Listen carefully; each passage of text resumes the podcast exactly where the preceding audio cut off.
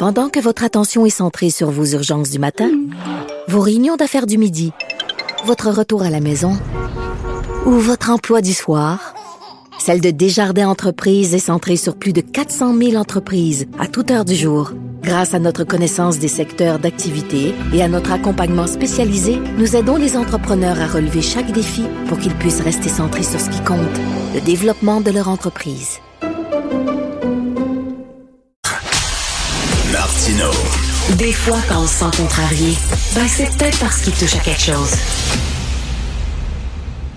Alors, euh, vous savez que Facebook, euh, dans les prochains jours, euh, devrait changer de nom et d'image de marque. Nous allons discuter avec Luc Dupont que vous connaissez bien, qui est professeur au département de communication de l'Université d'Ottawa, qui est un spécialiste pour toutes les questions de marketing et justement d'image de marque. Bonjour Luc. Bonjour. On sait que bon, le nom Facebook, l'image de marque de Facebook est un peu là, on pourrait dire euh, contaminée, tiens, parce qu'il y a beaucoup de critiques. Facebook fait l'objet de plusieurs critiques concernant entre autres son utilisation des algorithmes qui, dit-on, nourrit l'intolérance, nourrit la polarisation, crée des chambres d'écho. Bon, mais est-ce que l'image de marque est tellement amochée euh, qu'on doit la changer, Luc? Ben, officiellement, Facebook nous dit c'est pas pour ça qu'on change de nom, euh, bien que effectivement, c'est assurément pour ça qu'on change euh, de nom. Euh, bon, toute la série de problèmes que l'on connaît, en lien aussi avec Instagram, hein, oublions pas. Bon, on a remarqué par exemple que plus les jeunes filles s'exposaient à Instagram, plus elles finissaient par développer une image de soi qui soit négative. Bon, toute la question évidemment des, des algorithmes. Puis, je rappelle euh, aux gens qui sont peut-être moins familiers avec le, principe, c'est qu'au fond, ce qu'on cherche à faire, c'est vous garder le plus longtemps sur la plateforme possible. Et on a remarqué avec le temps, la nature humaine étant ce qu'elle est, que si je vous fais entendre des choses avec lesquelles vous êtes d'accord, ça vous rassure, et que ponctuellement, je vous mets en contact avec des choses que vous détestez, et, là, ça vous fâche, mais ça vous conserve sur la plateforme. Euh, ça me rappelle une étude qu'on avait faite il y a bien des années dans l'industrie de la radio. On avait remarqué qu'un animateur connu aux États-Unis, euh, Howard Stern pour pas le nommer, plus on le détestait, plus on écoutait son émission du début à la fin. c'est un petit peu, le, le, problème euh, de Facebook, c'est que en même temps, on est là pour vendre la pub. Si je veux que vous vous enfargiez dans ma pub, il faut que je vous garde le plus longtemps possible. Puis pour, pour vous garder le plus longtemps possible, ben va vous faire entendre des gens avec qui vous êtes d'accord la plupart du temps. Mais, c'est pas, c'est pas, euh, Luc, c'est pas la nature humaine aussi. Moi, j'ai tendance à aimer, euh, mais mes amis pensent souvent comme moi. Tu sais, c'est bien rare que je suis aimé avec quelqu'un, on est en désaccord total, puis on est tout le temps en train de se chicaner. Tu sais, c'est certain qu'on est plus poussé à lire un texte qui va dans, dans le sens de nos opinions que d'aller lire un texte contraire. Il y a un côté de la nature humaine là-dedans.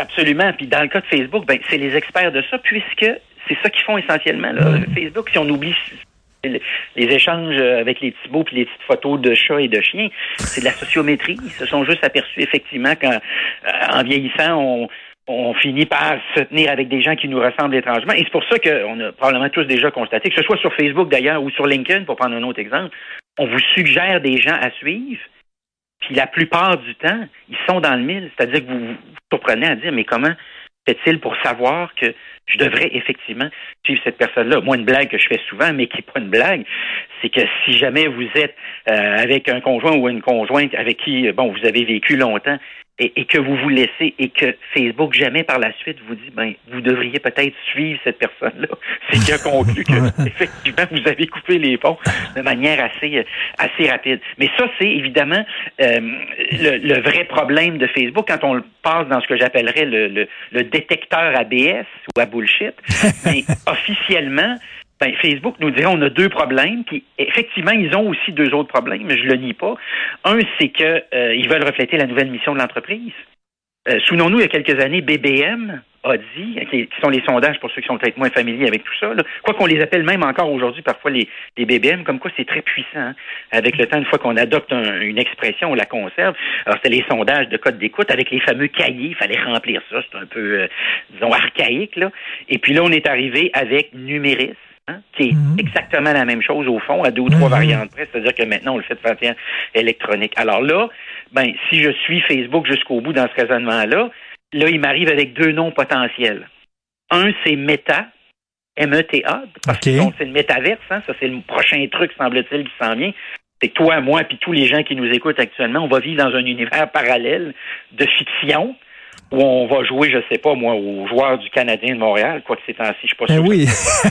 Mais- ça va être la réalité virtuelle sur Oui. Internet et tout ça. On va pouvoir euh, euh, se faire une deuxième vie, finalement. Oui, ça va être complètement flyé. Et un autre truc que Facebook nous annonce, et ça, je le crois, c'est que euh, beaucoup de ces contacts-là, éventuellement, ça va être une espèce de mix de Zoom puis de Facebook. C'est-à-dire que ça va se passer de manière effectivement très euh, très virtuelle. Ça, j'achète ça. Maintenant, Meta comme nom, hmm, Meta. c'est pas, c'est pas très excitant. Euh, L'autre chose que nous dit euh, Facebook, c'est euh, il y a une confusion sur le plan du branding. Alors ici, je m'explique. C'est qu'en réalité, depuis le début de l'entrevue, on parle de Facebook, toi et moi, mais on parle de plein de propriétés. On parle de Facebook, on parle d'Instagram, on parle de WhatsApp, Hmm. puis on parle d'Oculus aussi, qui est la réalité virtuelle dont, on- dont tu parlais il y a deux, il y a deux instants. Euh, et on parle toujours de Facebook. En d'autres mots, si Instagram a un problème, on réfère à Facebook. Si l'Oculus a un problème, comme c'est arrivé il y a une couple de semaines, il fonctionnait pas au moment de la panne de Facebook, on réfère à Facebook. En fait, on réfère toujours à Mais- Facebook. C'est bien que ça devient une espèce de fourre-tout, un nom générique, puis qui là, lentement mais sûrement est devenu, il traîne une espèce de charge très négative. Mais, Alors mais là, en même temps, en même temps, Luc, lorsqu'on change son image de marque, là, ça a pris tellement de temps à développer une image de marque, euh, c'est reconnu partout à travers le monde, tout le monde connaît le logo. Euh, euh, tu sais, ça peut être bon comme ça peut être mauvais. Raconte aux gens qui sont peut-être euh, qui sont plus jeunes et qui ne connaissent pas peut-être la plus grosse gaffe dans l'histoire du marketing, de l'histoire de l'humanité, le nouveau Coke. Oui. OK, Ah, rappelle le nouveau ça. Coke est une histoire passionnante parce que c'est de la faute à Michael Jackson. Et Ah ça, oui? c'est jamais raconté comme ça. Alors, qu'est-ce qui se passe? C'est que, euh, donc, Coca-Cola est le vrai de vrai, l'original, le, le tra- la tradition. Hein? Ça, c'est ce qu'on appelle en marketing le positionnement numéro un. Et Pepsi est le numéro deux. Alors, c'est celui qui suit. Euh, et dans la plupart des épiceries qui se respectent, ben, vous avez Coke, Pepsi, puis le sans nom. Hein? C'est à peu près ça que vous avez. Euh, c'est pour ça que c'est si difficile de lancer une troisième puis une quatrième marque. T'en parleras à Virgin Cola, euh, Branson. Virgin Cola, j'ai jamais entendu parler de ça. Oui, qui s'est lancé dans le cola et qui a dit je refais plus jamais ça. J'ai eu une grande leçon de marketing à ce moment-là. Alors donc, on est au milieu des années 80 et là, Pepsi engage quelqu'un qui est un expert du marketing, qui en passant va être éventuellement engagé par Apple. Ah oui. C'est parce que Steve Jobs a trouvé qu'il avait une job du tonnerre avec Pepsi qui a dit J'espère que tu veux pas vendre des, des, des, un liquide sucré pétillant toute ta vie. Il faut vraiment que tu fasses autre chose dans ta vie. Alors, éventuellement, il a été engagé par Apple. Et, il a ils- sont arrivés, Pepsi, c'était de- Pepsi, on se souvient, c'était de New Generation. C'est-à-dire que. Coke, c'était les mononcles, c'était les matantes. Euh, Pepsi arrivait, puis c'était plus piquant, c'était plus, plus de bulles, c'était plus... Oui. Alors, c'était tout ça. Puis, il s'est aperçu aussi qu'on aime la boisson gazeuse plus sucrée. Alors, il avait décidé de la mettre plus sucrée. Euh, et euh, alors l'autre truc, c'est que pour asseoir évidemment ce positionnement-là, le choix de la nouvelle génération, qui était un positionnement à mon avis qu'il n'aurait jamais dû abandonner, tu avais Michael J. Fox dans une pub, je sais pas si tu te souviens, la porte cogne, il y a une fille qui il ouvre la porte, la fille dit écoute, on n'a plus de Pepsi, tu pourrais tu pourrais me prêter du Pepsi. Il regarde dans son frigo, il dit merde, j'ai pas de Pepsi, qu'est-ce que je fais, j'ai du Coke. Il décide d'aller, il pleut dehors, il décide de faire trois quatre euh, pirouettes puis d'aller chercher du Pepsi. Puis là quand il arrive, ben la fille dit écoute, je, je je- j'ai oublié de te dire, j'ai- mon ami euh, un, un tel. En fait, c'est un nom qui, un, type de nom qui se dit à la fois, euh, eh bien, c'est un double, double entrante comme on appelle ça, c'est un jeu de mots. C'est que j'ai mon ami euh, une telle aussi. En fait, un tel parce que là on est en, la, la pub est en anglais, on n'est pas sûr si elle parle d'une fille ou d'un gars. Puis ce qu'on comprend finalement à la fin, c'est qu'il y a deux filles qui l'attendent dans son OK. Euh, donc, il est content. Mais je reviens donc, je reviens à Pepsi. Pepsi dit pour asseoir ce positionnement-là, ça nous prend un porte-parole qui va incarner la jeunesse, qui va être cette personne-là. Michael Jackson. Michael Jackson. Et en tournant le message, souviens-toi, Michael se brûle. Ben oui, les cheveux, euh, les, les, les cheveux pognent en feu. Et, et là, donc, Coke a décidé de réagir en disant, on va avoir le nouveau Coke. Donc, Oui, on, va, là, on va garder, on va garder l'ancien Coke, mais on va avoir un nouveau Coke qui, on espère, va être le numéro un, qui va être plus sucré, un peu comme Pepsi, puis ça s'est Oui, en fait, c'est ça carrément qu'on fait. Et ce, ce qu'on sait à l'aveugle, et c'est ça qui est remarquable, Richard, c'est que on sait à l'aveugle que les gens préfèrent le nouveau Coke. Donc, on se dit, il n'y a pas de danger. On a testé plus de 500 000 tests de goût. Donc, on est sûr de son coût. Et là, on, on apprend quelque chose, on fait une très grande découverte. c'est que le goût, c'est en grande partie entre tes deux oreilles. Ben oui. Et que si je te dis que c'est du nouveau coke, ben tu me dis, sais-tu quoi? Je trouve que dans la canette d'aluminium, il goûte le métal. De la même manière que mon père me jurait jusqu'à la fin de sa vie que le Coca-Cola dans la petite bouteille verte à Noël, c'était le meilleur Coca-Cola Ben, qui existait. Il y a plein de gens qui disent dans les petites bouteilles, le coke, ça goûte Les pas la meilleurs même chose que dans les grosses bouteilles. Oui, absolument. et et, et euh, euh, Pepsi a pensé à quelques points de devenir numéro un. Et c'est au moment, alors tu le vois, tu me vois venir, c'est au moment où ils ont presque réussi ça, que Apple, Steve Jobs a dit, le gars qu'il nous faut pour la, Mais- le marketing d'Apple, c'est clair et net, c'est le gars de Pepsi. Mais le nouveau Coke s'est planté, donc mais ils l'ont retiré du marché. L'ancien Coke est revenu. Écoute, une bouteille de nouveau Coke, ça doit valoir très cher ces temps-ci à l'encan. là. Oui. Et aussi curieux que ça puisse paraître, dans deux ou trois pays du monde, il a marché. Mais on n'en a évidemment plus jamais entendu parler euh, par la suite.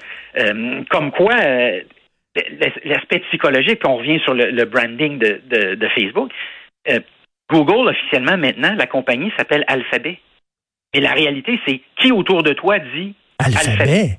Mais, Jamais. mais, mais écoute, le prendre une décision, là, une entreprise aussi énorme que Facebook, prendre cette décision-là de changer ton nom et de changer ta, ta, ta marque et ton logo, c'est une décision extrêmement lourde de conséquences. Tu prends, Oui. pas, tu prends pas cette décision-là sur un coin de table. Oui, surtout que on parle de confusion sur le plan du branding. Jusqu'à tout récemment, euh, Facebook employait la stratégie complètement inverse, c'est-à-dire que si tu vas sur Instagram, c'est marqué en tout petit caractère en bas, tu, le vérifieras.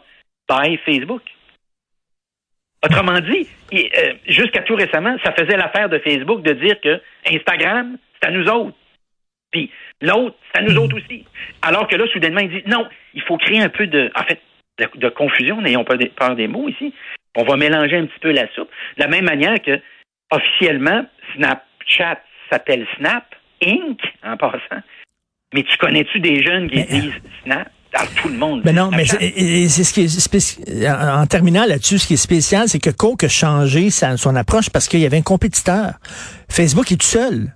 Oui. C'est assez particulier quand même. Il se bat pas contre un compétiteur. Il y en a pas de compétition à Facebook. Et, et je te donne ma, ma petite théorie là-dessus, ce qui va se passer. Un nom pour noyer le poisson. Et je vais te le donner. Celui qui circule le plus, la rumeur, c'est, tiens-toi bien, Horizon. Horizon. Ça dit- Horizon. ça un dit- peu comme Philip. Morris avait fait il y a quelques années, Philip Morris dans l'industrie Horizon. J'utilise mon horizon. On va se voir Oui. sur. Il me semble que c'est- c'est moins snappé que Facebook. Oui, et Philip Morris avait utilisé un nom qui est à peu près, euh, un, imprononçable, mais deux, euh, difficile à mémoriser. Il faut même que je l'écrive sur une feuille de papier.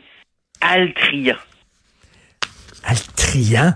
Oui. Ah. En disant, on va mélanger tellement la soupe. Oui. Écoute, il faut, vont- il faut que, mais il faut que ça se dise dans toutes les langues aussi. J'y crois pas. Tu te souviens Free. Free Willy, le film Free Willy sur la baleine? En Angleterre, Free Willy, ça veut dire monte ta bisoune. Quand le film est sorti en Angleterre, ça, ça s'est planté. Il faut que tu penses qu'est-ce que ton nom veut dire dans les autres langues, parce que c'est, il y a eu, il y a eu plein d'exemples comme ça, ils se sont plantés. Ah oui. Merci Ah, beaucoup. Bon, on pourra s'en reparler de ça d'ailleurs, oui, puis c'est ça. rigoler, rigoler là-dessus. Merci beaucoup, Mais, Luc mais Dupont. l'exemple, le plus connu, c'est le shampoing euh, qui s'appelle en anglais PERT. Oui. En français, perte. Donc, ton, ton shampoing te promet de perdre tes cheveux. Méchante bonne idée. Salut, Luc Dupont, merci.